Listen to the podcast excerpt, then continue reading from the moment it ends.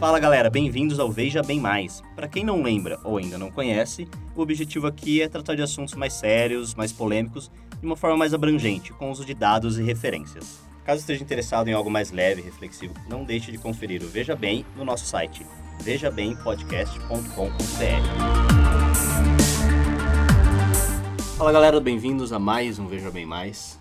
E bom, hoje a gente vai continuar um pouco no, no tópico do nosso episódio anterior. A gente vai fechar algumas. Um pouco não, totalmente. é. Tô sendo sutil aqui. Se você é. não escutou os últimos dois episódios. É. Vai adiantar muito você escutar isso aqui. Mas, por favor, né? Convenhamos. Cinco anos de curso. Você sabe que isso aqui é tá sempre, sempre intercalado uma coisa na outra. Chega na aula em novembro. Exatamente. Querendo entender tudo. É, pensando que vai passar na prova. e, bom, hoje a gente vai complementar um pouco o que a gente falou lá. E também vamos falar, assim como o César prometeu, sobre, sobre o futuro, né? Na, na quesito da inteligência aí.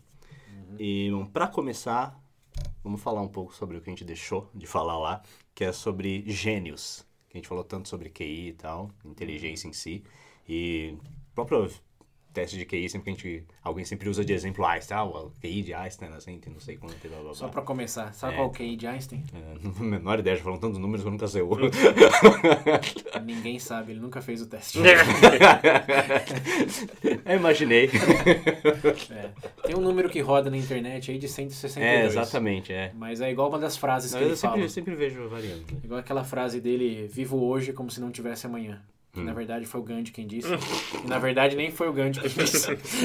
É que, Ninguém sabe. Nossa, pior que tem uma tirinha, tem uma, essas tirinhas, é. tem uma tirinha que eu vi ontem. De um cara falando, ah, como dizia, como disse Einstein. Aí aparece, o que que eu disse? O que que eu falei? É alguma merda motivacional, não é? Não fui eu. como disse Einstein, eu não disse nada disso. É, exatamente. Mas, enfim, entrando aí no tópico de, de gênios. É, na verdade, antes de entrar no, no, no tópico de genialidade, Gostaria só de fazer um, um check-in. Frisar que o VB é um, uma semente da genialidade no mundo dos podcasts. Disse o Pedro. o gênio. Fecha aspas. Gênio com J. Fecha aspas, Marciano Pedro. Gênio com J, o meu. De jegue. É isso. Pedro Einstein, Marciano. É, não, eu queria, agora que a gente já deu, deu um tempinho para marinar aí toda a questão de, de QI, como que isso é um pouco mais do que pensávamos que era, é, mas ao mesmo tempo não é tudo aquilo que talvez muitos alegam ser. Eu queria ver com vocês se teve algo novo nessas semanas que se passaram aí entre o episódio, o lançamento e agora. Vocês, como, como vocês se sentem em relação ao QI quando alguém Alguém fala, vocês leem teste de QI, qual que...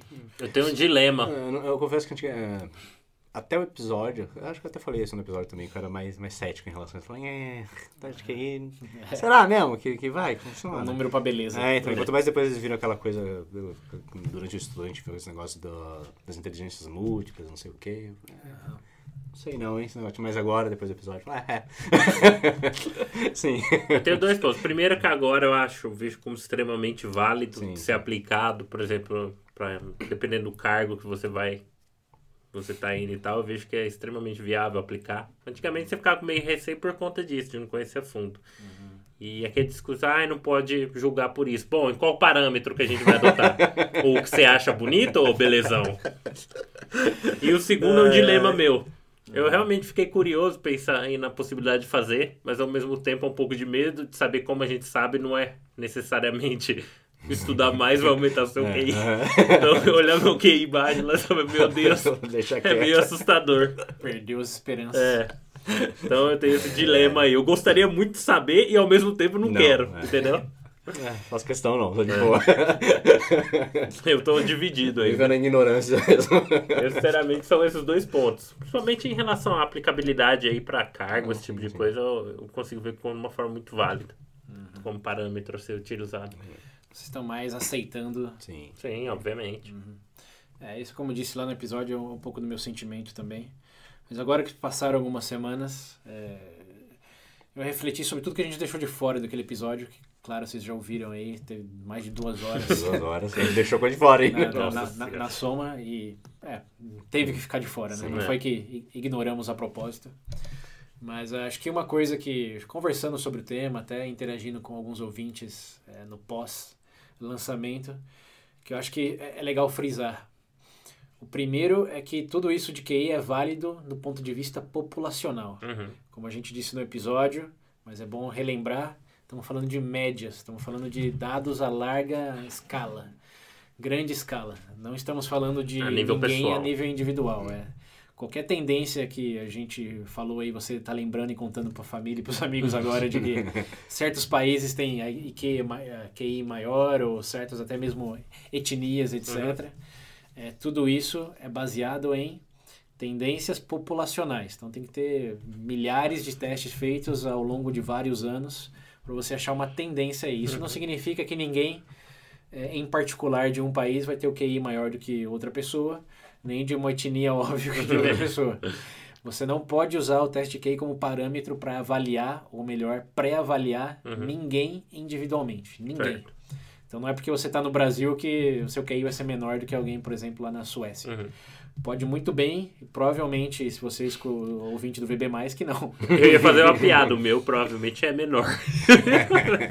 Mas quem escuta o VB, provavelmente é maior do que um sueco que não escuta o VB.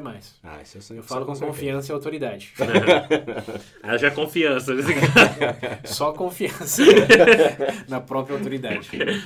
Mas enfim, esse acho que é um ponto que tem que martelar. Não, uhum. Independente aí da pessoa X que você está pensando essas tendências e validade não se aplicam a essa pessoa. Pontos fora da, da curva não existem. Quer dizer, existem muitos múltiplos, é, mas não serve como base para validar nada a nível individual ou mesmo populacional no sentido, ah, meu bairro, minha escola, hum meus amigos. Não, sai dessa. É igual Nem... avaliar time de futebol, gente. São coisas diferentes. Você tem o desempenho do time lá, uma coisa. Quando você vai analisar o desempenho individual, é outra. Você que joga FIFA, você deveria saber disso. É, e nem sei se essa é uma perfeita analogia, porque a gente sabe que. A escala futebol... é muito menor também. Isso, e futebol também, se pensar o futebol europeu e futebol latino-americano, pode até ser. Como uhum. tem uma tendência a times latino-europeus a terem melhor preparo. Sim até porque tem mais dinheiro, etc. Enquanto que os latinos ainda estão mais fingindo falta, coisas nesse sentido. Porém, nada impede que num campeonato mundial aí, como a gente já viu muitas vezes, um time latino-americano ganhado um Barcelona. Ou, do... ou, um jogador brasileiro que joga lá fora. É, exato. Em termos de jogadores tem até esse dilema, né? Sim. Porque o, o, as, as estrelas tendem a ser latino-americanos. É, mas enfim, acho que vocês entenderam um pouco. Né? Estamos falando em largas escalas e só tendências. Vai única, jogar FIFA, você não entendeu? É, a única asserção que você pode fazer baseada em tudo que a gente falou é, é na média, uhum. é provável que o resultado de teste de QI para qualquer subsegmento populacional de 10, 11, 15, 20 anos seja menor em certos países do que em outros, ou maior, enfim. Vocês podem falar com confiança que vai ter uma tendência aí. Perfeito. Mas falar essa pessoa vai ser X, vai ser Y, esquece. Tanto em termos de, de, países, como em termos também de é, subsegmentos de ah, comunidade X, comunidade Y. Ah, aquele mito. É, isso você escuta muito, por exemplo, ah, de, em relação ao asiático, por exemplo, né? Isso, exato. É, se você vê um asiático é. assumir qualquer Faz coisa... essa conta pra mim. é, o nome disso é estereótipo. ai, ai. E dependendo de onde você tá, você pode se dar muito mal. Porque... Você espera duas coisas de asiático, que ele seja um gênio e que ele lute. Karatê. É. Não, é nem, não é nem Kung Fu, né? Karatê. É. Karatê. O William tá bem, bem específico. É gênio, falou ainda. É na ilha, Japão só. O Ásia pro William é só Japão. É, e usou, usou uma palavra gênio que a gente vai destrinchar em breve. Uhum. Então esse é o primeiro ponto. Populacional, não use isso nada para individual, individual, nenhum nível. É, o segundo, em relação a o que, o que, que, mede o teste de QI, a gente falou, é uma inteligência correlacionável, uhum. aquela questão do G que tem... É, segmentos bastante, é, lá. Tem bastante validade estatística de se vai bem em um, vai bem em, outros, mas tem que lembrar que está tudo isso dentro de uma esfera dedutiva, acadêmica, categorizada segundo nossas ciências uhum. hoje. Então, lembrar do Flynn Effect lá. Uhum é, se o povo Aristóteles lá fizesse o teste, provavelmente não ia, ia dar ruim. Sócrates também não ia, não ia se dar bem, não. Então tem que lembrar que se falar, ah, eu acredito que inteligência é, é mensurado pelo teste de QI, é um sim e não. é o sim no sentido que no mundo em que vivemos hoje faz muito sentido que você tenha essas habilidades cognitivas. Considerando também né, a história do mundo, obviamente. É, é, exato. Então, você hoje saber rotar um objeto tridimensionalmente na sua mente pode te ajudar a ser um engenheiro melhor, Sim. pode te ajudar a ser um designer melhor. Assim como você conseguir sintetizar a informação de maneira rápida, vai te ajudar a ser um programador excelente, vai uhum. te ajudar a ser um analista que mexe com Excel também muito melhor do que a média. E isso vai, na maioria das vezes, traduzir em melhor cargos, melhor posições, Sim. enfim. Mesmo na escola, que a gente sabe aí, vestibular, os testes, tudo está te mensurando segundo isso. Então, é, faz, é, você é inteligente se você tem um IQ, o QI é, acima da média, sim, por definição. Mas para esse tipo de inteligência, que está bem nesse contexto aí. Quando a gente fala, como a gente até falou também lá, inteligência emocional, inteligência uhum, criativa, física. Física, é. Você pode chamar de inteligência, porque não deixa de ser um problema que você resolve. Só que não há medição disso. É, mas não é com os mesmos parâmetros. Não, Tem que lembrar que o problema espacial do Neymar é diferente do problema espacial do engenheiro. É. Só que hoje adotamos uma, um linguajar onde chamamos o dedutivo síntese de informação de inteligência, uhum. enquanto que o, o, Neymar é habilidoso. Uhum. Ou o, o, pianista é talentoso. Isso foi algo que eu me deparei na, nas últimas semanas aí que eu achei bem interessante que, que classificamos de maneira diferente o adjetivo para pessoas que vão bem em certas áreas. Tipo, uhum. matemático é inteligente. pensar nisso, né? é. do, no, do futebol, da coisa que você falou. Sim, então, uhum. pega esse exemplo. O é igual jogar, é, sabe, jogar RPG. Que uhum. qualquer um jogo RPG, as características lá, você tem as pontuações físicas, inteligência, é, vitalidade, papapá. Resumidamente é isso. A gente está falando de uma certa, vai, de um ter, de algo acima que a gente tem que picar em pedaços e chamar de outra coisa. É, é exato. Mas, mas o inteligência, focando na palavra inteligência. Certo. Falar, ah, você é inteligente, não é inteligente. Em, em, termos de QI, pode ser que você seja mais inteligente ou menos. Perfeito. Mas nessa esfera que estamos definindo inteligência como habilidade de Perfeito. interrelacionar os 10 subsegmentos do teste de QI. Certo. Que são lógicos dedutivos, tem que lembrar disso. Tem uma inteligência cristalizada informativa ali de uhum. qual é a capital da Bolívia, por exemplo que se você sabe que ela passa e tem uhum. toda uma curiosidade de se posicionar geograficamente, vai correlacionar com sua habilidade em outros lugares. Certo. Mas falar que uma pessoa, inteligência subindo um nível, de uma maneira extremamente abarcativa, significa saber qual é a capital da Bolívia, uhum. aí já não, não, faz não fecha muito o é. círculo. Então, acho que o, o que eu me atentei desde o fim da gravação é isso, que o termo inteligência está fortemente associado aos círculos acadêmicos que definiram inteligência nesse contexto acadêmico, lógico, dedutivo, uhum. síntese informacional. Como eu estava dizendo, o matemático ele é inteligente, o professor de literatura é inteligente. Ah, a figura do imaginário nosso é condicionada isso. a isso. Hoje. Então, vamos chegar lá, mas você associa essas grandes mentes intelectuais de um círculo uhum. normalmente acadêmico como inteligentes. Certo. Enquanto que as grandes mentes de um círculo artístico, como um pianista, como é, não sei, um artista plástico. Um lutador, jogador é, de futebol. Então, mas vamos focar no artístico tá. primeiro. Você, você, normalmente fala com, com uma pessoa não né? inteligente, mas como talentoso. Hum. Como, ah, essa pessoa tem um talento. Mozart. É, Sim. O, epítome do talento musical, o Bach, uhum. que é o, compo, o, uhum. o compositor alemão. Uhum. É, então, eles são, são exemplos de talentos, pessoa extremamente talentosa. Você uhum. vê alguém que pinta bem, faz escultura, sim. sei lá, a pessoa é extremamente talentosa. Canta, dança, essas coisas. É, você fala inteligente? Sim. Mas não é, não é a primeira palavra que você associa. Talentoso. Artístico é talento. E no, no mundo atlético, tem o talento também, mas a habilidade é maior, acho que, do que hum. qualquer outra associação. Uma pessoa extremamente habilidosa. Não, olha achei... como joga bola, olha como dribla, olha essa habilidade de É engraçado porque isso me lembra muito um exemplo, até dentro desses. Até dentro dessa área, por exemplo, do habilidoso do futebol, né, pegando como exemplo, tem uma distinção. Por exemplo, você pega um, uma figura como o Messi, Sim. que é. Todo mundo tem aquela visão habilidosa e tal. Uhum. E, por exemplo, Cristiano Ronaldo, que na verdade não é um ótimo jogador de alto nível, obviamente, mas ele não. Mas é, é, eles dizem que ele não chega a ser tão habilidoso quanto o Messi, mas tipo assim, ele é esforçado. Tipo assim, é, tá, tá, Talvez aí tenha, um, tenha uma mescla de talentoso com habilidoso. É. O Messi talvez é talentoso porque ele faz coisas que ninguém mais faz. Exato, é tipo o Ronaldinho Gaúcho. É. Entendeu? É, porque acho que uma distinção bem pinceladas grandes aí é. O talento é o que você nasce, desenvolve, é inato, você é, é, é inato, é, é, daquela pessoa, tipo, o Usain Bolt lá, por exemplo, tem um talento para correr que nenhum outro pode ter, assim como o Messi.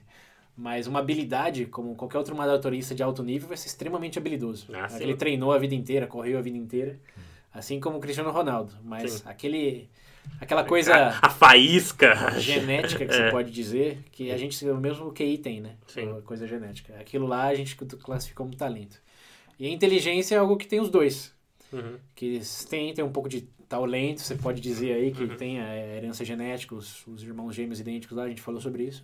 Mas também tem a inteligência cristalizada de você estudar geografia, estudar gramática e saber o, o que significa papibaquígrafo, por exemplo. você pode chegar nessas... Você tem um pouco dos dois, mas ainda assim você essa palavra está um pouco restrita no jargão, digamos, mais comum a círculos acadêmicos. Certo. Então, uma coisa que eu pensei e vi certa validade, de que falar que alguém é inteligente normalmente está restrito a essa associação lógica dedutiva, uhum. sintética aí, em termos de informação. E o teste de QI mede exatamente isso. Então eu tenho que lembrar também quem fez o teste de QI. Não foi o Cristiano Ronaldo. Se fosse ele encarregado de fazer o teste de QI, provavelmente ele chamaria de inteligente outras pessoas em outros critérios. Então você já está falando de um círculo na academia que está falando, ah, inteligência é mais ou menos isso aqui, mas nessa esfera. Então, ao mesmo tempo em que eu ainda vejo a validade muito grande e totalmente respaldável em termos de dados aí, tudo uhum. que a gente comentou, para inteligência igual QI, eu também vejo a, a abertura desse leque aí para sim, mas nesse contexto. E nesse, nos tempos de hoje, porque o QI antigamente também não valia para nada. Uhum. Até eu lembro que eu dei um exemplo do como que os caçadores separavam talheres, lembra que eu falei? Uhum. Que é, separavam laticínios. É, você tinha um, garfo e um queijo, ou a faca e o queijo, eles uhum. colocavam a faca com queijo, em vez da faca Sim. com garfo ou queijo com leite. Uhum. Porque, é, bom, é, é, a prática, né? É o que você usa para comer. Enquanto que hoje categorizamos, não, objetos, utensílios domésticos eu e laticínios. É. Mas uma coisa que eu esqueci de comentar, ficou de fora também, depois eu lembrei, é que o mesmo experimentador que, fa falou para a pessoa é, categorizar. Uhum. Quando colocou o queijo com a, a faca, ele falou, ok, você categorizou assim. Agora, como um idiota faria isso? E aí ele colocou a faca com o garfo e o queijo com o leite.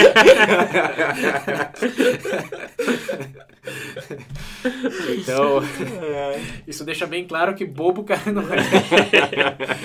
Ele era tão inteligente que sabia exatamente como o bobo faria aquilo, que era da maneira que os avaliadores é, tinham concebido como correto. Então, tem... Imagina a cara de um olho pro outro quando ele colocava assim a rir. É.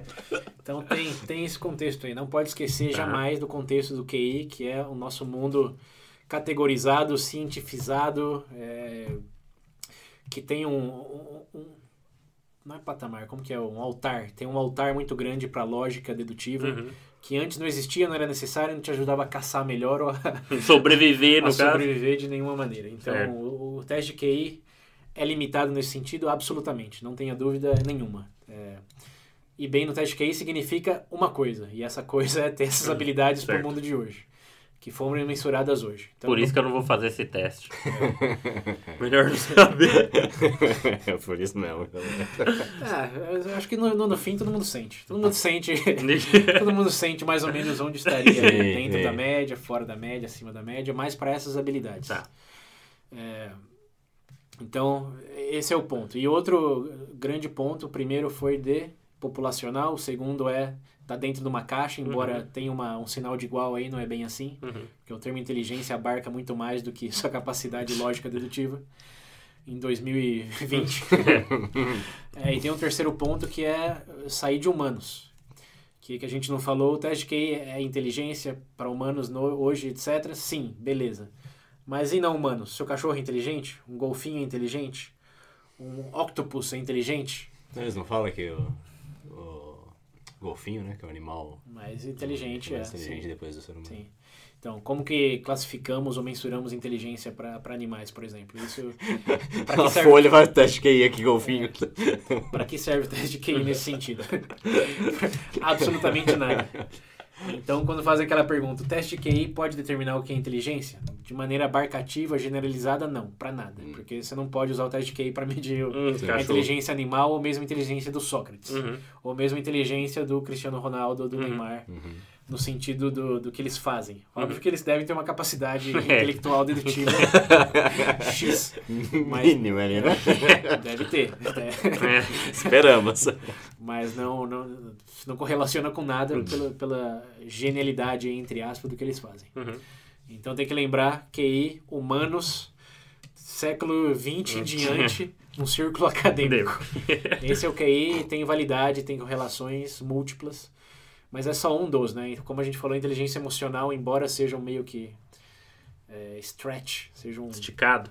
Uma esticada do termo, porque você uhum. pode chamar de termos de é, característica de personalidade, etc. Uhum. É, não, não deixa de ser inválido e não deixa de provar que em muitos cargos, a gente falou lá, CEO do ONG, que militar, ele, ele precisa ter um teste de emocional muito maior do que o QI para ser para estar onde ele está hoje, etc. Tá. Ou, ou ela, enfim. Então, vamos só, acho que relembrar que o teste de QI dentro do próprio universo tem muita validade, serve para muita coisa, mas é dentro da sua bolha. e essa bolha pode ser chamada de inteligência, mas não é toda a inteligência. Tem que lembrar da semântica aqui também, né? Nenhuma palavra define tudo de maneira Sim. exclusiva. É, pode chamar de um tipo de inteligência. Qual que é a sua inteligência que mede o QI? Lógico-dedutiva, síntese informacional. Tá aí, uhum. pum, esse é o QI. Outros tipos de inteligência, só a inteligência é habilidade, é... Talento, que a gente isso, comentou, é, etc. É controle emocional. Uhum. É também, se você quiser chamar de inteligência, como falou aquele cara lá do James... Qual era o nome dele? Esqueci o nome dele. O psicólogo passou 20 anos trabalhando com inteligência e falou, não uso mais essa palavra. Pega essa merda. É, quer usar, pode usar, mas lembra que vem sempre acompanhada de um, um esclarecedor, né? Uhum. Que a uhum. inteligência é o quê? Uhum.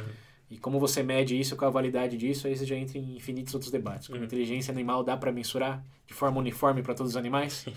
a inteligência de uma formiga, a inteligência do, do golfinho? é, é, enfim. Então, lembrando disso, inteligência uhum. dificilmente definível, mas dá para trabalhar dentro desses diferentes Sim. universos de diferentes maneiras.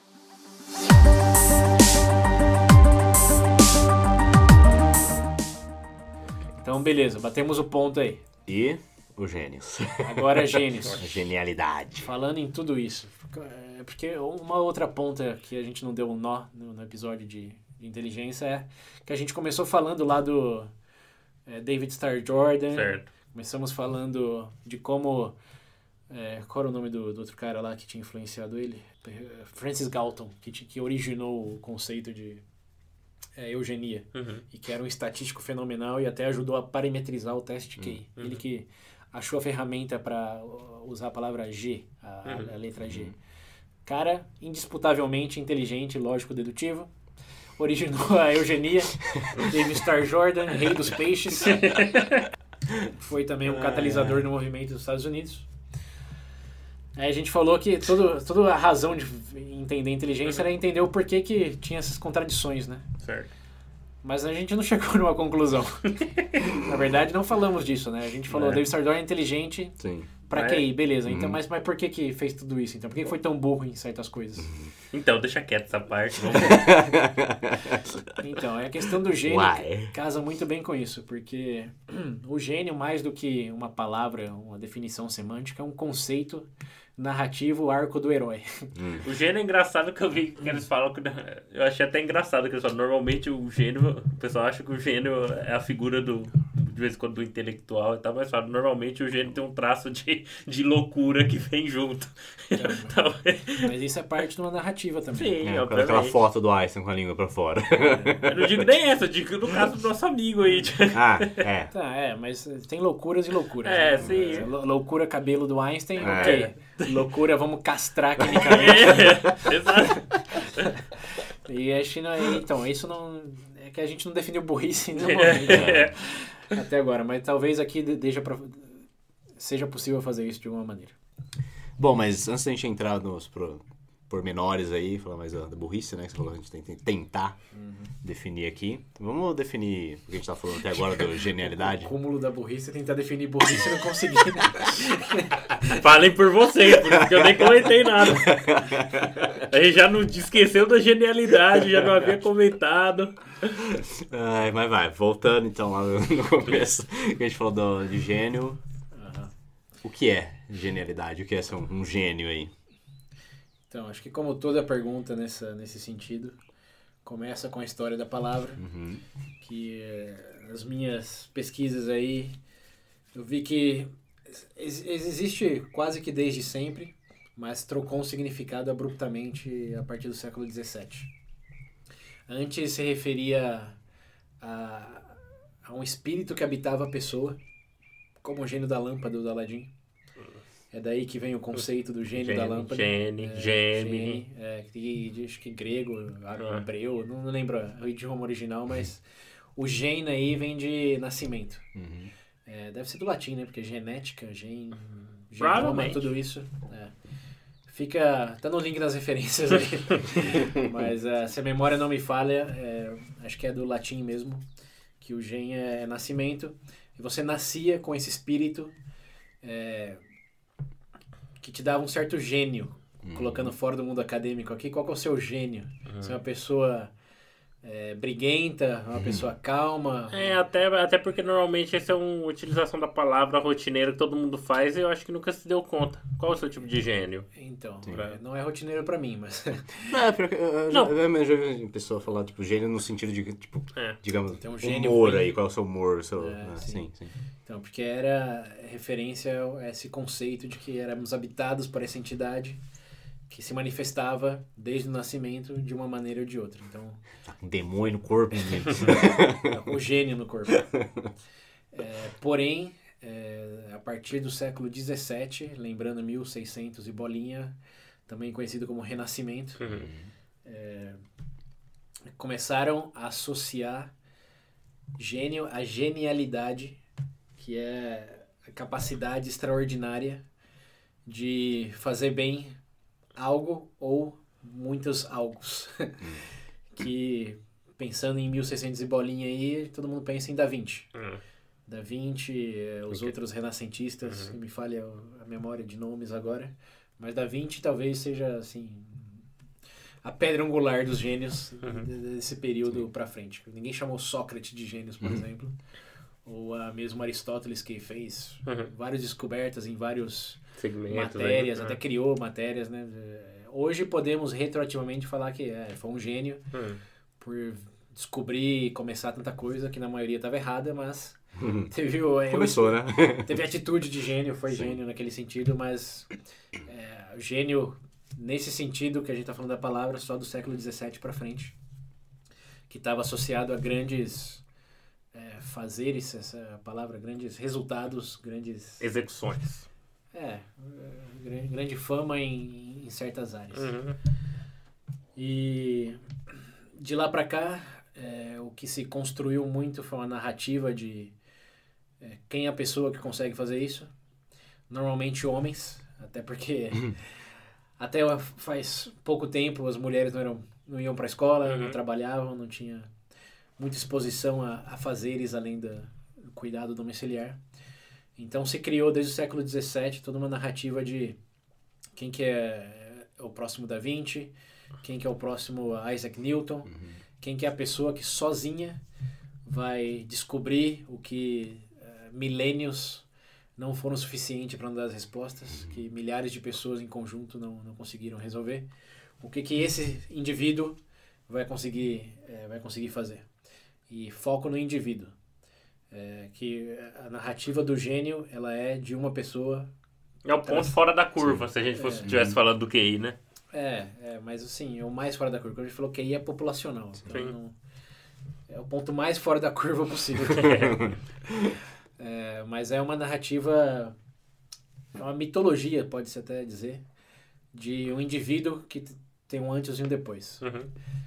E isso foi não só no, no, no, campo da ciência, mas também no campo artístico, quando a gente falou da Vinci, que ele mescla uhum. bem os dois, porque também todo mundo já viu os desenhos dele de, de engenharia, uhum. de é, anatomia, que ele também foi propulsor. De, como conhecemos o coração hoje, é exatamente como Da Vinci desenhou o coração quatro séculos atrás.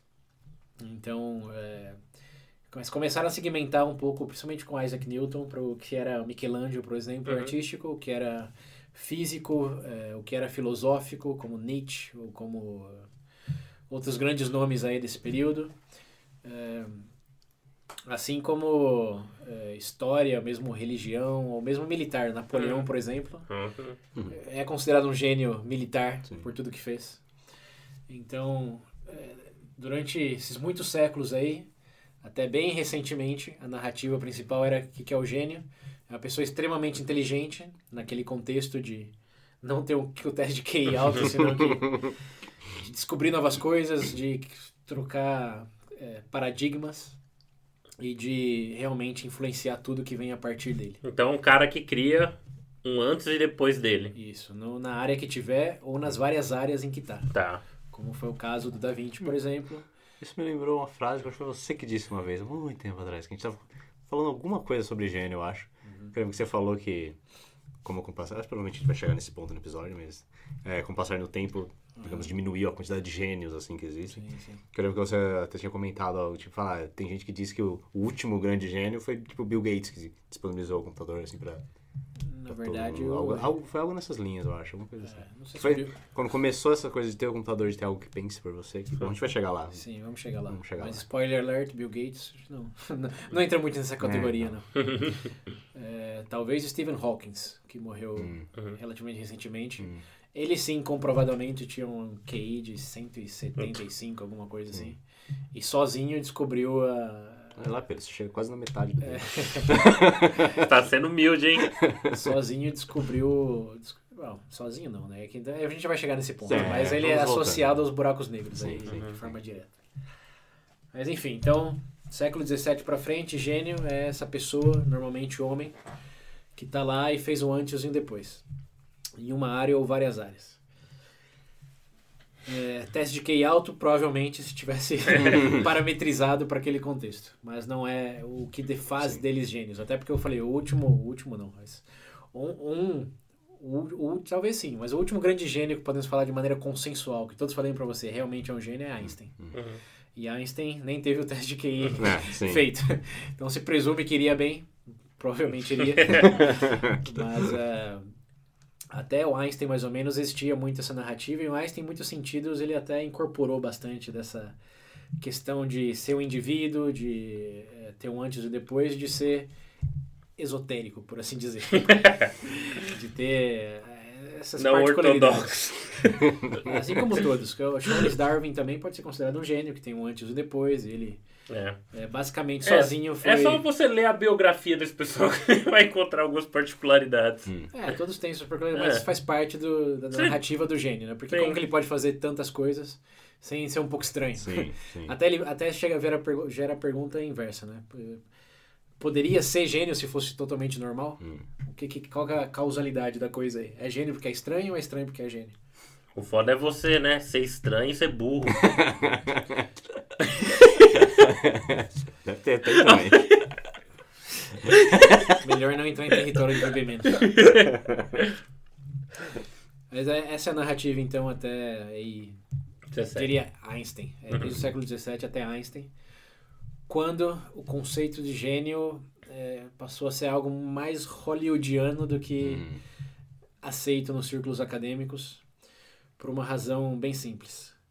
É, a narrativa continua forte, continua firme. Você tem o arco do herói aí do. Uhum. É porque tem uma, uma certa. Quando a gente fala de gênio também, uma coisa que eu associo uma certa, tipo assim, uma força de personalidade muito grande desse, desses indivíduos. Tipo assim, eles são excepcionais no seu campo, mas eles, como indivíduos, é como se fosse um farol também. É, ele, como, então, como no arco do herói, eles servem como inspiração. É, essa coisa do arco do herói, você, acaba caindo, tipo, né, Steve Jobs, Elon Musk, essa galera tipo, mais atual, por dizer assim, que é. o pessoal fala que, nossa, era um, é um gênio na, na então, na é, é, é, que tá. Não, não querendo... Desmerecer. Não, não querendo acelerar muito pro, pro hum. hoje, mas o interessante de falar sobre a palavra gênio é que estamos entendendo aqui, antes era um espírito que te habitava, depois passou a sua Ação. habilidade é. múltipla em mudar a regra do jogo em uhum. vários segmentos, de forma individual. E hoje está tá muito mais afunilada para fez alguma coisa em algum segmento que uhum. aí sim mudou bastante coisa. Sim. Mas existe um certo equívoco aí no sentido de o Steve Jobs não criou o iPhone. Uhum. O Elon Musk não inventou o carro elétrico. Uhum. Assim como o Bill Gates também não inventou o Windows, o computador pessoal. Todos eles fizeram um trabalho de extrema valia em simplificar isso, em comercializar isso. Resumidamente, eles beberam já de uma fonte. Isso, mas todos beberam. Aí que é. tá Acho que o próprio Newton é uma das frases mais famosas dele. Hum. Se eu vi mais longe foi porque estava em obras, de, gigantes. Então todos tinham a ciência disso, mas existia um, um conceito, por exemplo, Newton escreveu lá o princípio da matemática, hum. com a lei da gravidade, é, a, o próprio desenvolvimento da derivativa uhum. de diferenciação, enquanto ele estava quarentenado é. é, em Londres lá no é. século, esqueci, 18 acho que foi. Mas uh, ele estava sozinho em casa e sozinho realmente fez isso.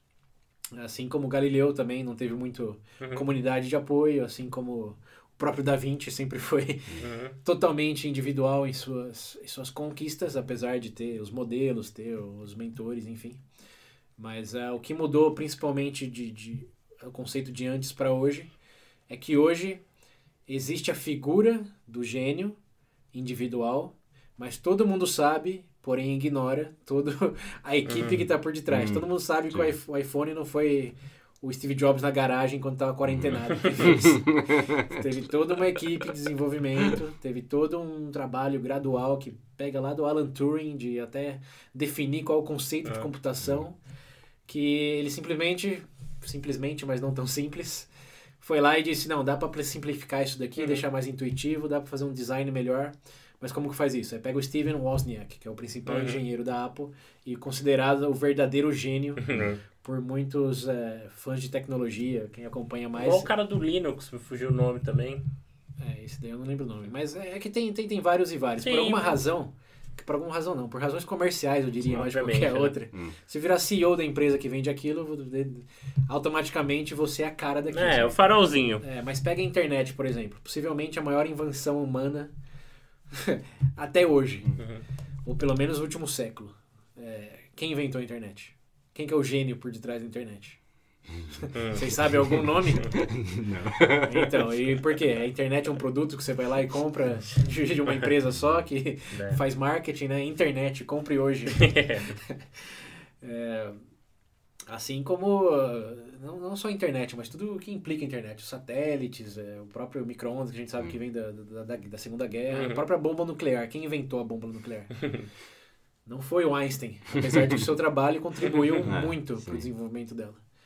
É, um conjunto de pessoas trabalhando muito tempo para fazer isso.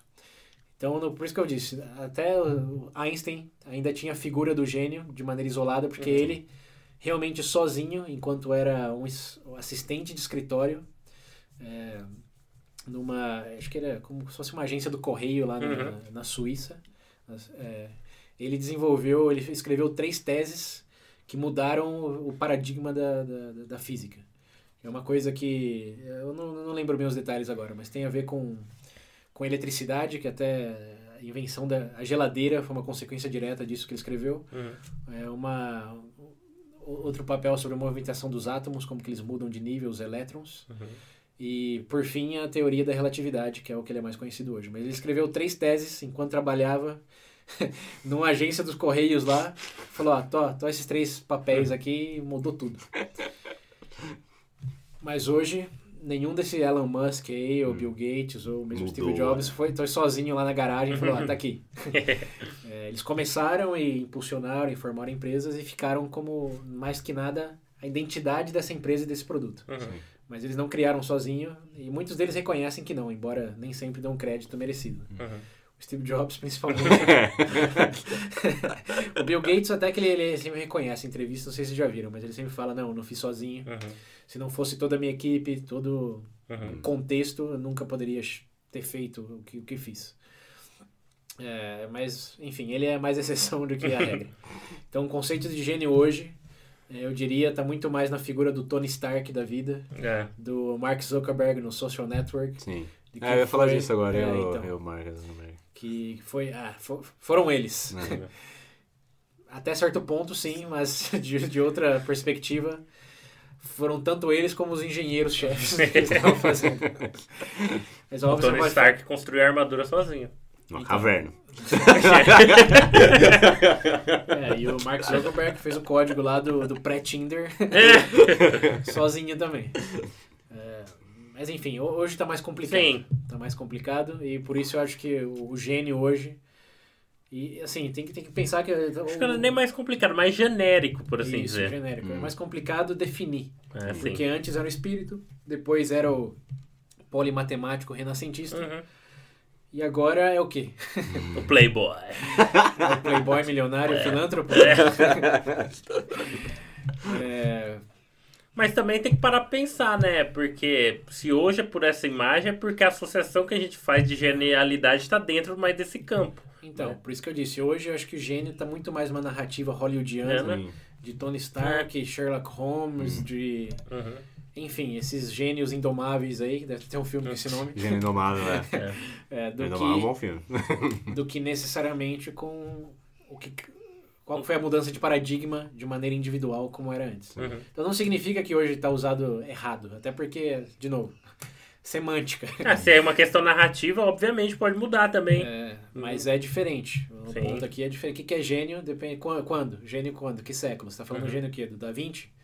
Acho que o Da Vinci, mais do que qualquer outro ser humano, tem, tem, tem, tem mérito por essa palavra. Porque sozinho o cara fez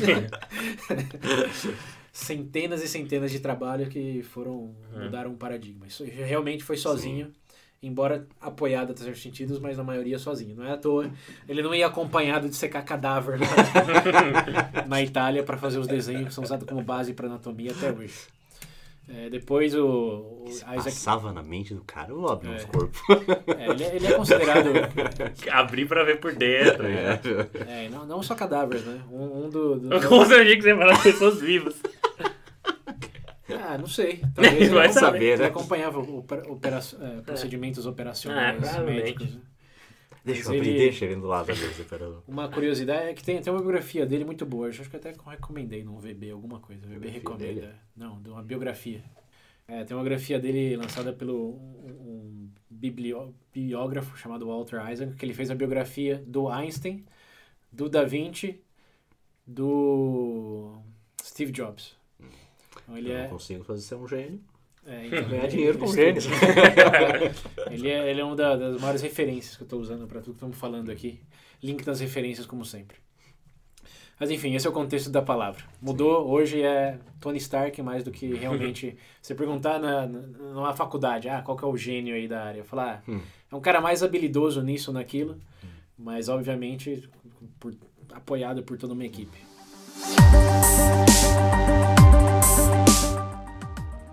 Bom, você falou isso, mudou, né? Da, da 20 para cá. E quando o Pedro falou, se tornou mais genérico, né? Uhum. a palavra que você usou. Mas vocês acham que ainda é possível resistir gênios como Da Vinci hoje eu, em dia? Não. Obviamente. ou Einstein, que está mais próximo. É, ou Einstein.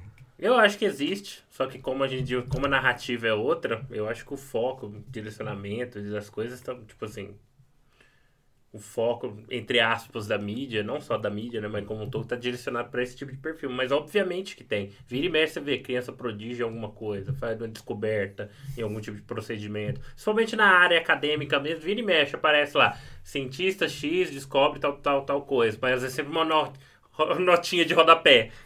13 anos. Entendeu? É, eu acho que pessoas com a genialidade no sentido, vão mudar o paradigma, hum. sim, existem Estamos vendo aí cada dia, principalmente no, no segmento de inteligência artificial, que elas estão mudando um algoritmo ali, mudando uma coisinha e pum. Uhum, Depois, sim. de repente, o AlphaGo do Google ficou possível. Uhum. O que eu acho que é, é, é, bem difícil e tem muitas publicações científicas aí, que até um artigo muito bom que eu li chamado A Extinção do, dos Gênios, estão é, argumentando é que os gênios como Da Vinci, como Isaac Newton, o Galileu, Darwin, uhum. é, o próprio Einstein, eles têm todo esse peso porque eles começaram algo novo em uma área nova. Sim, eles foram que deram o pontapé, né? Isso. né? Hoje, hoje é mais. Hoje, é tudo baseado Não é que, que todo, todo mundo já descobriu tudo, mas hoje, efetivamente, a gente está fazendo mais uma, um avanço, um desenvolvimento daquilo do que criar algo novo. Isso. Ou de outra maneira. O mundo está muito mais complicado hoje do que costumava ser na época do Da Vinci ou na época do Isaac Newton. Não no sentido é, tem mais montanhas. não, mas não é. existia uma área, por exemplo, Isso. anatomia humana não existia. Isso, então. É mais fácil você começar ela do que depois explicar o um negócio. Porque numa analogia que todos entendem, o mato estava muito alto.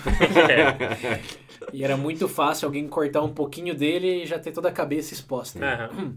Que foi o caso mesmo com os gregos, né? Porque quem falou de democracia primeiro? É, obviamente. É, quem falou de instituição é, civil? Né? Cida, cidadania. Exato. E no, no, no ramo da, da, da, ciência, principalmente, é, eles falavam em, em humores, é, como aquele, a gente falou em ansiedade e depressão, né? De ter humores lá, que é, é Billy amarela, ah, Billy negra. E aí, de repente, vem alguém e fala, tá, mas é, vamos abrir para ver o que tem dentro. aí começou a anatomia, começou a medicina. Uhum. E os nomes que nós normalmente conhecemos associado a cada área do conhecimento, é física, química, é quem começou. É, quem pai, mãe da área. Quem cortou aquele primeiro mato ali. Então, é óbvio que todo mundo vai conhecer aquilo, nem todo mundo, né, mas a grande maioria, Sim. porque foi o que começou. O pioneiro foi. E por que, que foi o pioneiro? Porque realmente era um gênio inato ou porque estava na circunstância ideal para fazer aquela descoberta e foi quase uma coincidência. Hum. Porque, por exemplo, Newton, ele desenvolveu lá a derivativa. O, é, Inclusive, ter mencionado pensando... o Newton, tem uma outra curiosidade dele. O Newton, fez, o Newton fez, por exemplo, a, a, formulação de tudo, etc. Cálculos, essa é a palavra. Fez a formulação de tudo, mas tem um aspecto interessante na própria biografia dele, que eu até cheguei a ler por cima, uhum que esse não era nem o campo principal dele. Ele escrevia muito sobre a área, por exemplo, teologia, coisa de ocultismo, etc. E isso daí era uma parte do trabalho dele. Então, porque a polimatemática era algo relativamente comum Exato. nesse período, porque não, não tinha universidades com departamentos definidos, embora na época dele sim. Mas estava começando. Sim. Não existia o departamento de astrofísica, por exemplo. de biologia molecular. então, é, realmente estava no momento de abrir pistas, digamos assim. Sim. Quando hoje estamos aí fazendo manutenção dessas pistas, abrindo uma outra mão, talvez. É. Mas uh, os grandes caminhos, nesses momentos da história humana. Mas, de certa forma, isso não seria um pouco contraditório? A gente. É, é, porque justamente eu, eu tô lembrando muito do Instituto de Santa Fé, que a gente falando nesse segmentação, uhum. principalmente na área da, da ciência. Não seria isso mais. Não digo uma trava, eu entendo, claro, obviamente, o porquê, mas Uhum. Talvez atrapalhe um pouco, no caso.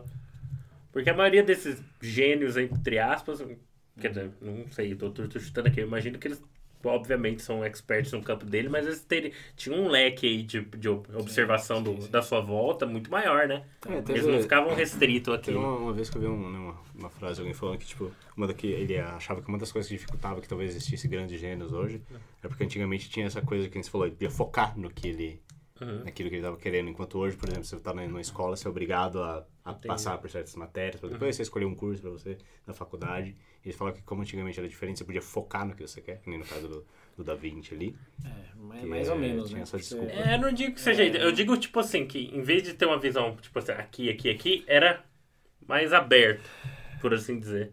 É, esse é, é o foco estreito hum. versus o que nos mundo anglofônico chamam de liberal arts. É. Que é você ver de tudo um pouco e poder achar as intersecções ali. Sim. Porque o próprio Da Vinci, ele focou em quê, exatamente? Que, que... É, ele, ele, na verdade, é considerado um gênio justa, além da, dos resultados, mas justamente por fazer intersecção de várias áreas. Uhum. Ele não só pintava, ele pintava com uma precisão científica. Uhum. Ele não só fazia desenhos de engenharia, ele fazia desenhos de engenharia é, com a matemática Aplicada, exímia. Né? É, então ele, ele conseguiu juntar o, o humanas com exatos, que né, não, uhum, não tinha essa distinção sim. lá, para chegar a algo holístico. Uhum. é, que o Steve Jobs também é considerado um gênio por ter feito. De pegou, uh, pegou, ajudou a pegar o, o técnico da coisa e falou: ah, vamos fazer um design mais intuitivo, mais simples. E juntou, até porque ele fazia faculdade de topografia. Topografia não, é como que é para escrever as letrinhas? Cal caligrafia? Caligrafia. Ele começou a fazer faculdade de caligrafia e depois focou, junto com o Steven Wozniak lá em, em computação. É, mas ele juntou. Esse era justamente o que dá o, a, a etiqueta gênio hum. para ele, é que ele conseguiu juntar a arte com a computação, Sim. que é algo que ninguém tinha feito. Que antes era só, bota o uhum. código, funciona maravilha, você é um gênio. Uhum. Para isso. Mas a pessoa normal não consegue digitar o DDoS lá a vida inteira. ele falou, não, é, com, com um clique aqui dá para fazer. E depois com o iPhone, com o toque do seu dedo, tudo é possível. Então, é, na verdade, acho que é bem o oposto do que você está dizendo aí. A genialidade talvez seja impedida justamente pelo que o Pedro estava falando, pela maior segmentação. Uhum. Que hoje você, ao trabalhar em inteligência artificial, você está vendo algoritmo de inteligência artificial a vida inteira. Uhum. E torcendo para poder mudar um algoritmozinho que vai melhorar alguma coisa sobre reconhecimento de imagem, por uhum. exemplo. Mas não é que você vai virar uma chave e de repente tem o Skynet. Tudo que todos esperamos. Eu acho que isso é. é um pouco do imaginário do, tá, do pessoal, é justamente esse problema em relação à inteligência artificial. É, acho que a melhor frase que, que, eu, que eu vi sobre isso é Antigamente, esportes, é, quer dizer, antigamente ciência era um esporte individual, uhum. que não tinha instituição, não tinha uhum. equipe. Hoje já é um esporte em equipe. Hoje Sim. tem o chefe do departamento, tem os alunos, Sim. tem os institutos X, Y, Z, tem o governo. Por exemplo, chegar à Lua. Foi uma coisa de gênio. Sim. E quem, quem que foi responsável? Fala, fala um nome. como que você faz? Como que você faz um computador que tem menos capacidade do que um primeiro iPhone chegar à Lua? E fizeram. E quem, quem que foi o gênio por detrás disso? É. Aí que tá. Desaparece o conceito do gênio isolado, é, paradigma antes ou depois, e você começa a ter o esforço. Você tem um momento Sim. antes e depois de chegar na Lua. Mas toda uma equipe por detrás, todo um sistema. E mesmo os indivíduos hoje que, que, que têm essa, essa fama, ou vem para o lado comercial, como Steve Jobs ou o próprio Elon Musk, que é a cara do produto, então está mais na narrativa do que na prática. É, ou vai ficar muito conhecido dentro daquela esfera. Na, notinha de rodapé. É, como, por exemplo, o próprio Wittgenstein. Quem tinha ouvido falar dele antes da gente falar tanto dele? Mas ele é considerado um gênio da linguística. Ele teve um antes e depois. Pobre Wittgenstein. Até olhei pra cadeirinha dele. Né? Não vai falar nada hoje, hein? Sempre aqui com a gente. Então, sempre que a gente, tá, na verdade, pesquisa qualquer tópico, a gente fala, ah, teve o gênio dessa área. Por exemplo, David Starr Jordan foi o gênio dos peixes. Teve um paradigma de como você classifica peixes antes e depois dele. Uhum. Ao mesmo tempo, os caras que descobriram lá a escola... Qual que era o nome da, da escola que tudo é peixe? É, ah, do... A escola é, filogênica. Vamos, vamos, vamos, colocar filogênica. Eu esqueci o nome em particular. Já não tem um nome que identificou que a, hum. a similaridade genética uhum. entre peixe e vaca era maior do que entre peixe e baleia, por exemplo. Uhum. Um peixinho, sei lá, aquário. Então aí já não tem um nome, você não tem um David Starr Você tem toda uma equipe que representa uma escola de pensamento que identificou isso. Então, a sua pergunta lá, podemos ter gênios hoje? Sim, narrativamente, é. mas muito dificilmente de uma maneira tão abarcativa e de mudar tudo assim em vários, vários sentidos como foi o Da Vinci, o Einstein. É, vai ter gênio comercial, basicamente. Sim. É, ou o gênio, o gênio artístico também. É, hoje é muito difícil encontrar, por exemplo, um Mozart, é. um Beck, tem aquele Yono, Yana, como que é o nome dele? O, o grego lá, o do Yanis, que é o que é um, considerado o melhor é, violinista hoje do mundo. Não, não... Não? Não, não conhece? Bom, então você tem... Fica aí, vou ouvir depois. Tem, tem, tem habilidades assim a um, a um nível extremo, mas uh, chamar de gênio que compôs a nona sinfonia, como hum. Beethoven. É. é, hoje já, já foi composta, então você pode melhorar, pode fazer. Autotune tá aí, gente. É, pode refinar, mas mudar paradigmas. Sim. Uma pessoa só isolada, até porque hoje, antigamente você podia viver isolado. Hoje, como você vive isolado? É. Primeiro você já tá na internet. É, acabou. Acabou o seu isolamento. Mesmo que você tá na sua casa em quarentena aí, Você tá na internet. você não tá isolado. Não, é claro, mas eu vou falar uma coisa aqui, mas para pensar, não, não que seja triste, mas perde um pouco do mistério né, essa, dessa imagem. Fica um pouco Ah, é. É porque, sem go- sal, né? é porque gostamos da narrativa É, do herói. sim, Gostamos da narrativa do herói. Perde, perde, perde, perde um pouco, fica um pouco Mas ao mesmo tempo. acinzentada. é, não- Sei que você acha um gênio, você pode ser um gênio, mas você não é ninguém. Não, você, você pode ser um gênio no sentido se destaque em relação a essa pessoa. É, seu equipe, departamento. é. Mas por outro lado é até motivador porque sabendo que ninguém realmente vai mudar tudo sozinho, É, você, Vai você é parte do negócio. você tem que trabalhar em equipe. Não vai a criança destacada ali, ó, você vai resolver tudo. Vai se desco- vira, moleque. vai descobrir a cura do câncer sozinho. É. Não, não do um, de- desse câncer, de todos os cânceres. Cara, É que nem o. Como é que é o coach, Pedro? Você resolver um problema, resolver todos é os seus como problemas. resolver todos os problemas da sua vida sem fazer nada. Isso. Isso aí.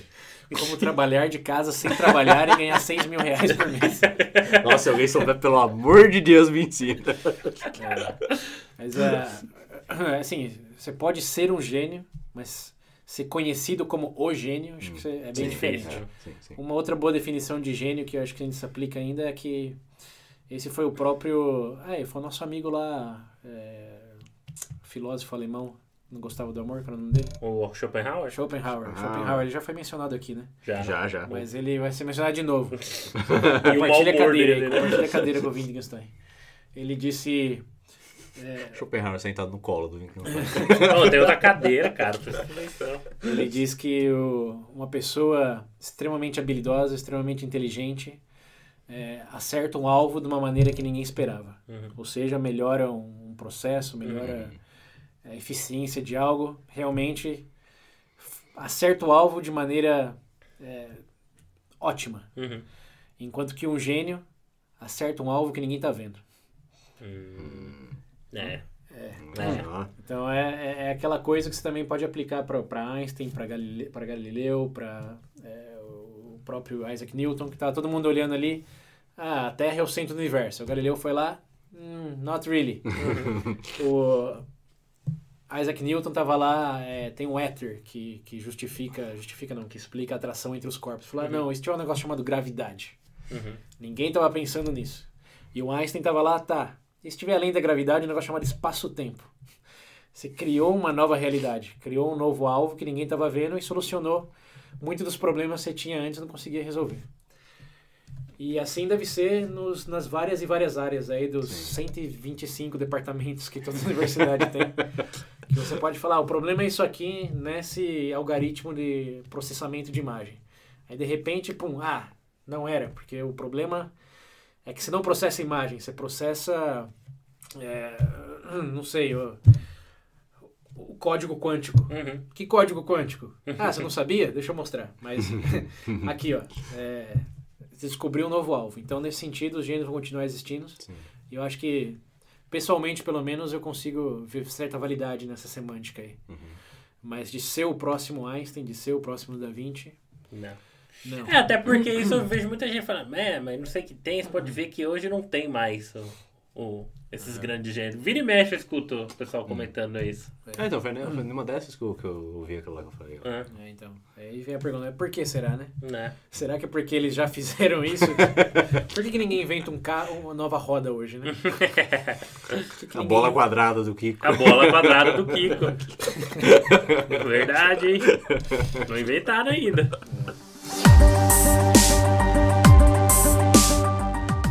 Beleza, a gente definiu isso daí, chegamos a um consenso. Mas como a gente vai explicar aquele paradoxo que você mencionou do David Starr Jordan, certo? De É, ele o ser do- tão inteligente, mas, né, tão burro ao mesmo tempo aí. Primeiro, essa, eu acho que o problema é essa definição do que a gente tá colocando como burro. Porque eu imagino que ele falou que ele não imagina. Eu imagino que na cabeça dele ele não Ele estava sendo, burro. Sim, sim. Então, é, tem que partir daí. O burro que se reconhece como burro já não é tão burro assim. né? É.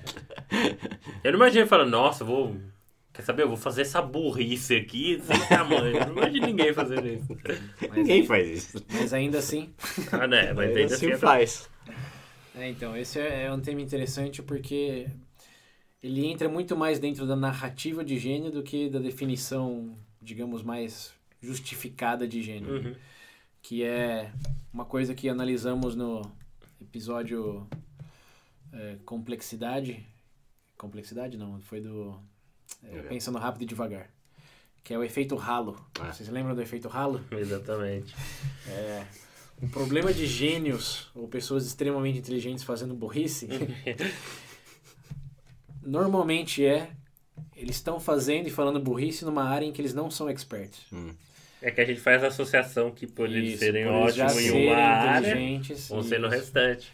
Então, que isso tem certa culpa no cartório do QI aí. Uhum. Porque lembra do G lá? Você uhum. vai bem em um, você vai bem em outros? Sim. No geral, é verdade dentro do teste do, do QI, QI. para evalua evalua avaliações aí que uhum. são usadas para isso. Porém, contudo, todavia, já sabemos desde o episódio 51 aí que o mundo é um pouco mais complicado e muitas vezes mais complexo do que nossa primeira intuição, nossa primeira opinião sobre qualquer coisa. Então, o que mudou? Antigamente, o Da Vinci vivia num mundo mais simples, com menos áreas, uhum. com menos pormenores. É, então, quando se chama de gênio, existia uma associação muito forte de se faz bem isso, vai fazer bem aquilo. Uhum. E vai até opinar sobre formas de governo, algo que ele até opinou em um Sim. momento lá na Itália. E falou: ah, tá tudo certo, ele é um gênio, realmente sabe o que tá fazendo. Sabe é, tudo. É. Da mesma maneira, não sei se vocês sabem dessa anedota, mas uh, o Einstein ofereceram para o Einstein a presidência de Israel, logo depois que Israel foi criado, em 1951. É. Você sabia disso, Pedro? Na, na, na, negócio da ONU que teve, não foi? É. Lá com o Os, Oswaldo Aranha, brasileiro, esse aqui. eu já ouvi eu já tinha ouvido então, falar. É, eu, eu, eu, não sei se eu tinha ouvido, mas tinha esquecido. Eu, eu, eu fiquei surpreso com essa anedota aí. Falar para um Einstein, ah, já que você é o Einstein, né? Já, tá no é, nome. Governar um país aqui, não? É, e você e é judeu, né? Aqui, ó. É. Fechou? Fechou. Quem, quem vai contra um gênio? É. E sabe o que o Einstein falou? Ah. Eu não tenho experiência nenhuma em política.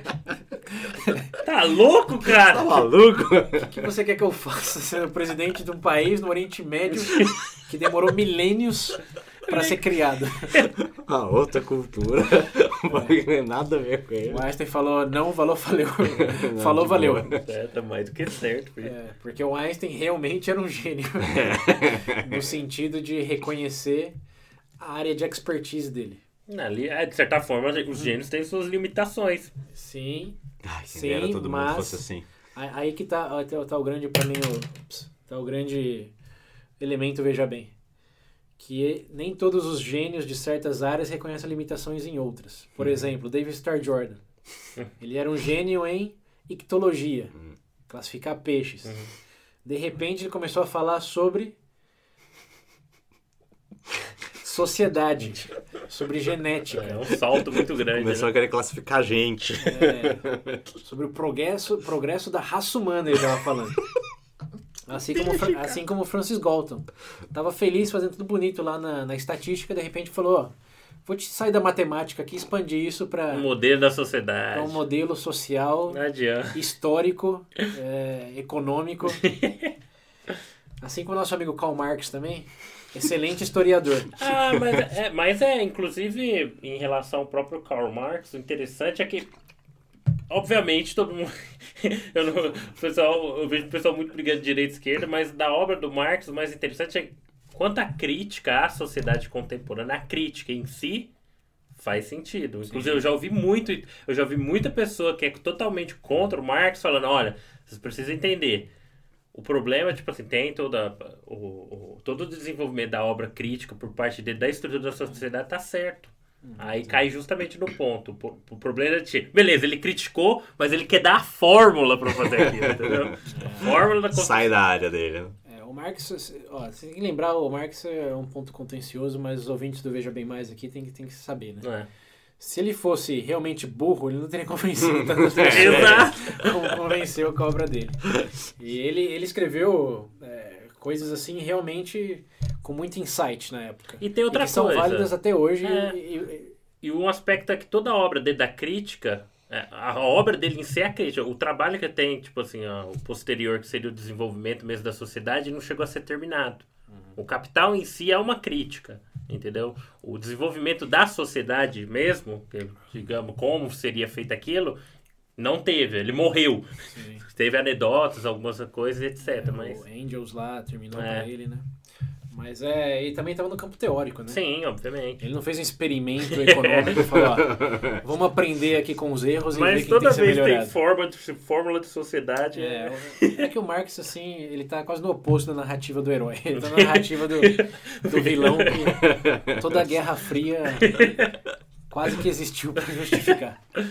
Quem sabe um dia falaremos um pouco mais sobre ele. Não. Mas não é o momento. Mike. O momento aqui é, é que o Steve Sargent começou a falar de raça humana, o Francis Ga Ga é, Galton também, e alguns exemplos bem recentes, se vocês sabem aí, o, o Elon Musk uhum. tweetou em março que pelos índices atuais nos Estados Unidos, uhum os casos de coronavírus lá chegariam a zero até o fim de abril. ele tweetou ah, isso. Ah, eu lembro. Você lembra disso? Ah, eu lembro no começo, quando começou que ele falou que não era nada. É, não é nada. É. Tá todo um away desnecessário. Foi bem na época que a gente gravou o episódio que eu falei que eu queria... Sim, sim exato. É verdade. o Elon Musk já defendido por nós aqui como um, é. um antes e um depois em muitos sentidos, agora bem menos. defendido por vocês, não foi defendido. Não, não, tem, tem, tem, tem, é, seus méritos. É, tem, não, obviamente. Né? Mas serve como exemplo prime sim. aqui porque a gente está falando. Ele, ele, ele, tem, ele tem sua genialidade é, em algumas análises de viabilidade, como quem vai pensar, ah, vou colocar os humanos em Marte, vamos re, re, recriar o carro elétrico, que já ah, tinha sido sim, tentado. Mas, em resumidamente, posso dizer, a impressão que eu tenho é que, tipo assim, na percepção de hoje, vai, sendo bonzinho, todo mundo poderia ser um potencial gênio. Em que sentido?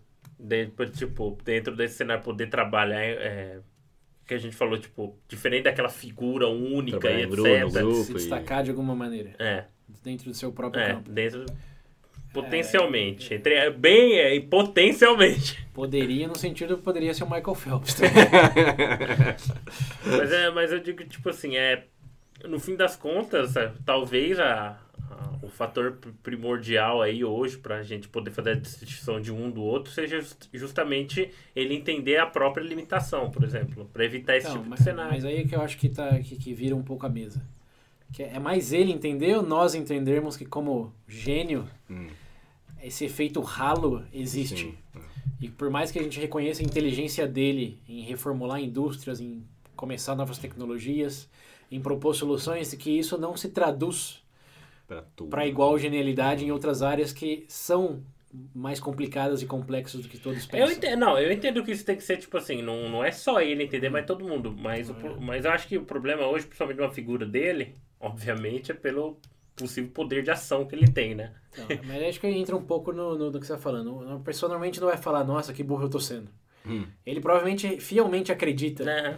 que ele está sendo racional. De algum lugar igual, tirou aquilo. É, igual o Dave Star Jordan lá. É. Ele estava fazendo bem pela humanidade. Ele estava abrindo os olhos das pessoas. E tinha evidência para aquilo, que era o teste de QI até certo ponto. É. Que era a cidade lá na Itália, que tinha as pessoas com uhum. deficiência. Então ele era um herói na visão dele, assim como Hitler foi um herói para a Alemanha na visão dele. Não. Querendo ou não, né? Jogou ali. É. Então acho que não, não cabe a nós, é, os espectadores, falar, ah, ele deveria saber os próprios limites. Obviamente, como Einstein provou ao, ao declinar a oferta de ser presidente de Israel, deveria, assim, no mundo perfeito. Bom, eu acho, sim. Que isso, eu acho que isso não é nenhum problema mais. Isso daí, sinceramente, não é nenhum problema cognitivo. Não. É, um, é literalmente. Ô, oh, cara, baixa. então, né, por isso que eu tô falando. Qual, é por isso tem esse paradoxo. É muito inteligente, mas. É. Mas por que o mas? Porque, Porque ele, é inteligente... continua uma pessoa com o pacote completo, né? Sim, também. Mas o mas principalmente vem de sair da própria área. É. Se estivesse falando sobre, sobre carros elétricos, uhum. tenho certeza que ia ser bem pertinente. Podia até mudar um outro paradigma. Ele tá falando de epitemologia, ele tá falando de virologia, é. ele tá falando de saúde pública. É. E como nós sabemos aqui, é, que a gente discutiu lá uma hora sobre. É, se você estudar a gripe espanhola, estudar todas as pandemias, existe uma área de epidemiologia na universidade. Existe um especialista que passa a vida Sim. inteira. E você encontra uma pessoa que passou a vida inteira focando nisso para falar, ah, porque eu sou esperto em fazer carro, eu sei disso, porque eu, eu consigo, é, eu me dou bem com a matemática no geral, eu vejo que a equação é essa. Não, a equação não é essa. Uhum. Existem infinitas equações e alguns especialistas que trabalham conhecem melhor ela do que você. Uhum. Então, a única razão para é, botar a boca no trombone da maneira que ele fez é saber que tinha pessoas que vão escutar. Uhum. É de simples falar, olha o que eu penso. E as pessoas darem like e falar, não, eu, você, como você é tão inteligente para umas coisas, deve ser para essa também. Não. E como Começa eu nunca ouvi falar ele, desses né, caras, como... é narrativa. Porque quem ouviu falar do Gaut, Anthony Fauci nos Estados Unidos, por exemplo? Ele não era ninguém. De repente surgiu um cara falando, ah, tem que ficar em casa, não sei o quê. Falar, ah, eu, o Elon Musk aqui, eu conheço, olha o que, que ele mudou. Eu uso o Tesla. Agora esse cara aí que, sei lá de onde saiu, tá falando pra fazer isso. É narrativa. O que, que tem mais peso? O Tony Stark falando para você X o, o coadjuvante saindo lá e falando, não, eu sou um PHD e não sei o que, faz isso aqui. Faz isso aqui nada, volta pro seu canto aí. Quem é você? É que no Brasil a gente também passou isso, né? Ah, no porque... mundo inteiro, no mundo inteiro. Eu tô usando o exemplo dos Estados Unidos aqui porque eu acho que Elon Musk todo mundo reconhece o nome. Sim. Mas da mesma forma, tem exemplos mais exagerados. Eu até trouxe alguns aqui por, por curiosidade. Teve um cara chamado é, Linus Pauling, ah, ele, é o. Ele ganhou. Cientista? Isso. Pauling. Não sei em português é Linus ou Linus. É Linus. É Linus, Linus Pauling. Ele ganhou dois prêmios Nobel. Dois. Um por química, por descobrir é, um movimento lá de é, partículas subatômicas. Uhum. E outro pelo Nobel da Paz, por iniciativa que ele teve. Ele ganhou dois prêmios Nobel. Uma das poucas pessoas. Indiscutivelmente, um gênio, né? Ganhou uhum. dois prêmios Nobel. Pô, e o que, que ele fez depois de ganhar os dois prêmios Nobel? Lá vem. ele criou toda uma campanha de curar câncer com vitamina. The fuck? Ele promoveu toda uma dieta de consumir muita vitamina para evitar é, desenvolvimento de câncer. Toda a comunidade cancerígena, de especialistas de câncer, falou: não, isso não, não tem. Ele falou: não, mas eu ganhei dois prêmios Nobel. Aqui, é pra curar ou para não então, ele falou. Desenvolver câncer. É, ele falou, tá aqui, faz sentido molecularmente, não sei o quê. falou, sou Nobel da Química, você tem que, tem que me respeitar o que eu tô dizendo. Uhum. E a comunidade falou, bem ceticamente, acho que não. Aí começaram a fazer experimentos, etc., até que saiu a conclusão que do grupo de estudo que ele usou lá, 30% do grupo que estava consumindo mais vitamina desenvolvia mais câncer do que quem não estava consumindo nada. É. Ou seja, tiro no pé. Tomar mais vitaminas aumentava a chance de desenvolver câncer. Mas ele não, ele não se convenceu. Ele falou não, que o experimento foi feito errado, de que esse pessoal não era uhum. representativo. E morreu crente na ideia de que vitamina era cura pro câncer. Não um câncer, todos os cânceres. Caralho! Dois prêmios Nobel da... e morreu defendendo que vitamina curava câncer. Um gênio é, em gênio. química para movimentos orbitais, partículas subatômicas. Começou a ir para câncer. Aí que tá, que tá o meu ponto de você viver num mundo simples, num mundo complicado. O Da Vinci, o, o, Newton, muito provavelmente podiam opinar de maneira bem genial, por assim dizer, sobre outros temas que eles não estavam focados, porque hum. eles tinham uma percepção aguda, conseguiam lá sintetizar, deduzir de maneira talvez até mais habilidosa que outros. Porém, você chega no mundo hoje, onde você não está falando de uma dorzinha no peito, você está uhum. falando de múltiplos cânceres uhum. em múltiplos estágios da vida. Você está falando de é, uma pandemia que afeta diferentes países, diferentes maneiras, diferentes grupos é, econômicos, diferentes grupos da saúde com condições pré-existentes ou não. Você tem um negócio extremamente complexo, extremamente. E você quer trazer aquela sua genialidade naquele campo X para isso, você provavelmente está escorregando a banana. E provavelmente estou sendo usando eufemismo aqui. Certamente está correndo. a menos que você passou uns seis meses, ou pelo menos como nós aqui, para não deixar a ironia passar. Que nós não somos especialistas em nada e estamos falando sim, de tudo. Sim. A menos que você tenha passado pelo menos umas boas semanas lendo o que os experts uhum. e o, os renomes na área estão dizendo sobre aquilo, você provavelmente não sabe o que está falando. Sim. Porque é muito mais complicado e complexo do que você acredita que é só ler uma manchete no jornal. Não. Ou resolver uma equação que você sabe como funciona. Então, para mim, isso resolve um pouco do paradoxo. Nenhum gênio como Einstein vai falar alguma burrice sobre teoria da relatividade. Agora, se for falar sobre como curar câncer, sobre, não sei, como melhorar, por exemplo, a igualdade social em diferentes grupos étnicos, valeu Einstein, mas você é um sociólogo, você é um antropólogo, você é um economista ou sabe tudo isso em termos de realmente pelo menos ele sabia que não. Então, ele sabia que não. Einstein foi realmente um Einstein é. Mas ele também teve suas falhas, né? Ele, aí voltando para o efeito ralo. A gente quer acreditar que as pessoas que a gente gosta e vê validade hum. fazem tudo bem Sim. e vão dar insight para tudo. Mas Einstein traiu a mulher dele em dois casamentos. não sei se você sabia dessa anedota. É igual no Gandhi também, né? Na infância, quando o Gandhi era mais novo também. Então, mas aí eu não sei se eu me aventuro. O Gandhi, sim, teve os episódios de, de racismo, episódio hum. de coisas controversas, mas foi numa infância. Igual a gente julgar pela adolescência. É. Falar, ah, é, é, assim, depois que ele virou o Gandhi que a gente conhece, é. Aí o papo já é outro. Mas assim, Einstein, enquanto era Einstein, traiu, traiu a esposa, foi filho da puta com muita gente, embora tenha a fama de uma pessoa cordial. É, mas assim como o Hamilton lá também, que a gente sabe, foi um paradigma, mudou lá do antes é. e depois, mas no final é. morreu como vilão.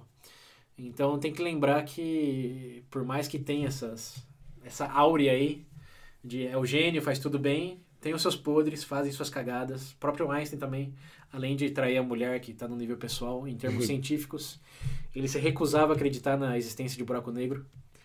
Ele era convicto que não podia existir porque não fazia nenhum sentido. Ele dizia, não faz nenhum sentido existir um, um, um elemento que colapsa a própria gravidade. Uhum. E ele morreu falando, não, não existe buraco negro.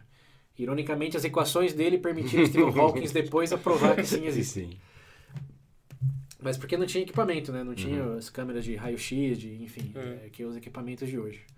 Mas ele morreu convicto de que física quântica não, não, não, não tinha sentido uhum. e de que buracos negros não existiam. Então, mesmo sendo Einstein, é, por focar em coisas que não tinha ferramentas para saber, acabou falando algo que sabemos hoje é, é, verdade. Então, é colher de sal. Não sei se no Brasil é isso, né? Não é a pitada colher de, de sal. Açúcar. Né? Não, não é, açúcar. tem que tomar tudo que vem de de gênio com uma pitada de sal. Não, não, não, não tragado uma vez, é. ou sem tempero, falar, ah, porque me deu é bom. É. Bota uma pitada de sal antes, um senso de criticismo. Ah, isso é o que eu acho que falta hoje. Que nem recentemente eu tava vendo um cara que eu acho que era. Acho que era jogador de basquete, beisebol, sei lá o cara que é. Que ele acreditava que a Terra era plana. Só que, depois que ele. Porque alguém que ele seguia, que, uhum. que, que era cientista, falou que uhum. tweetou que a Terra era plana e ele começou a acreditar nisso por causa do que essa pessoa disse. Não. Aí depois que falaram pra ele, não, não, não, não, ele falou, ah. Ele até zoou, depois falou, porra, mas eu vi, acreditei, eu acreditei no cara lá, que a Terra era plana, não sei o que, entrei nessa. É, lembrando do episódio VB Confiança, que tá aí no, nos arquivos, acreditamos em narrativas, em pessoas uhum, em que confiamos. Sim. sim. Então, seja o pastor, seja o Elon Musk, seja quem seja, é, tem, existe esse efeito ralo, existe pra gente uhum. também. E tudo que estamos lendo aqui, estamos tomando um efeito ralo também. É, obviamente. É, então, compartilhando com vocês, então esperamos que vocês também não tomem o que a gente está falando de, de efeito ralo. Ah, porque, porque eu ouvi no VB Mais lá que a IKEA tem validade absoluta. O único efeito, contexto. coisa do efeito ralo é o, os padrinhos aí, pode vir, vocês podem ah, divulgar, sim. falar. Pode é. ter efeito ralo sim, desde que venha mais pra... é, nesse sentido. Mas uh, nos outros, é, é que tem que lembrar disso. Ninguém é gênio para tudo. É... Até porque se fosse, teria a solução perfeita para tudo. Hum. E todo mundo que achou que tinha solução perfeita para tudo. deu, deu ruim. a gente tá vendo que os exemplos aqui não estão é. sendo positivos. É, então, em conclusão, é inteligente? Sim. É gênio? Pode ser. Pode ser burro também. Mas pode falar besteiras. Com certeza. um, um último exemplo aqui, só para fechar. Tem um cara chamado é, Luc Montagnier esse eu não conheço. Não, ele é, ele é um francês que ele descobriu o vírus da AIDS, que era um retrovírus, que ele descobriu que a AIDS era causada por um retrovírus. Hum. E acho que ganhou um Nobel também na medicina Lá por ter descoberto. Lá vem. E o que ele fez depois? Não, não, não. Escreveu papéis alegando que a água tem memória. Lembra da homeopatia? ah, meu Deus. Oh. Ai, meu Deus do céu. Tá bom, né? Tá bom. Então fica, fica aí pra, pra lembrança. Fica nessa, né? Fica nessa.